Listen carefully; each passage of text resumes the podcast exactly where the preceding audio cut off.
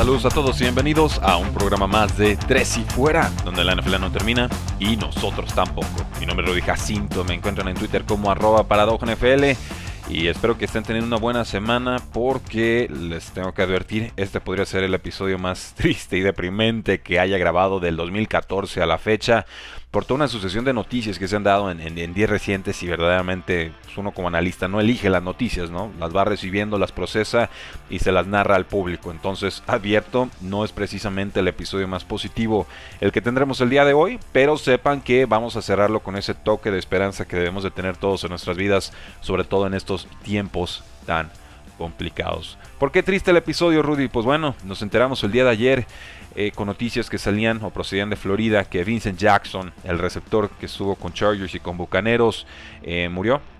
Murió a los 38 años, murió en un hotel. Eh, había estado desaparecido en enero, lo había encontrado la policía, habían platicado con él, habían cerrado el caso, le habían dado carpetazo y pues bueno, aquí el, tema es que amanece sin vida y no sabemos exactamente por qué.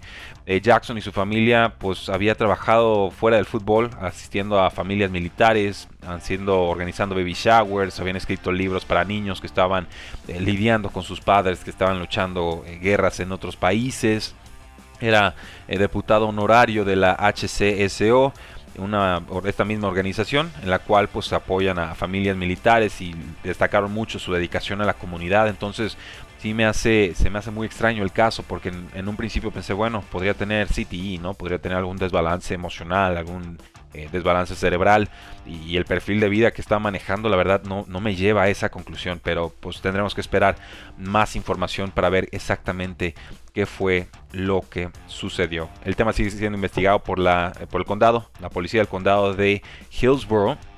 Y pues bueno eh, él era un receptor muy especial, era un receptor muy particular en una época en la que todavía no existía este modelo como tal del receptor, del bombazo profundo, pero con su tamaño prototípico. Yo lo describí en redes sociales como una especie de proto Mike Evans, ¿no? O sea, un Mike Evans antes que, un, que, Mike, el mismo Mike Evans, porque solamente él y Deshaun Jackson, que no tienen ninguna relación eh, familiar, no son, no son parientes, fueron los únicos receptores en este lado del milenio en atrapar por lo menos 50 touchdowns y promediar 16 yardas por recepción. Su mejor campaña fue en 2012 cuando tuvo 1.384 yardas en 72 recepciones y fue el líder de la NFL con 19.2 yardas por recepción. Entonces lo único que sabemos de Vincent Jackson y de cómo eh, falleció es que su familia lo buscaba en enero, que lo encontraron, que hablaron con él, que todo bien y que a los pocos días pues amanece sin vida. Eso, eso es muy inquietante y obviamente esperaremos más respuestas en los próximos días, pero por lo pronto pues un sincero pésame a toda la familia de Vincent Jackson, a todos los que fueron aficionados y que disfrutaron la carrera de, Vincent Jackson como lo hice yo, era de los nombres que recuerdo en mis inicios en el fantasy football por ahí 2013, 2014 y pues bueno, ahí está, 38 años, se fue demasiado pronto. Otro histórico que se fue de la NFL, que está de luto estos días, es Marty Schottenheimer, este entrenador que es el octavo más ganador de toda la historia de la National Football League. Fue coach durante más de dos décadas y murió en North Carolina hace dos lunes. Tuvo 77 años, llevaba tiempo luchando con el Alzheimer desde el 2014 la familia nos había actualizado sobre la, situación de salud de, Schottenheimer, diciendo que lo habían movido a un hospicio eh, el 30 de enero por las complicaciones de Alzheimer, ya no podían cuidar de él.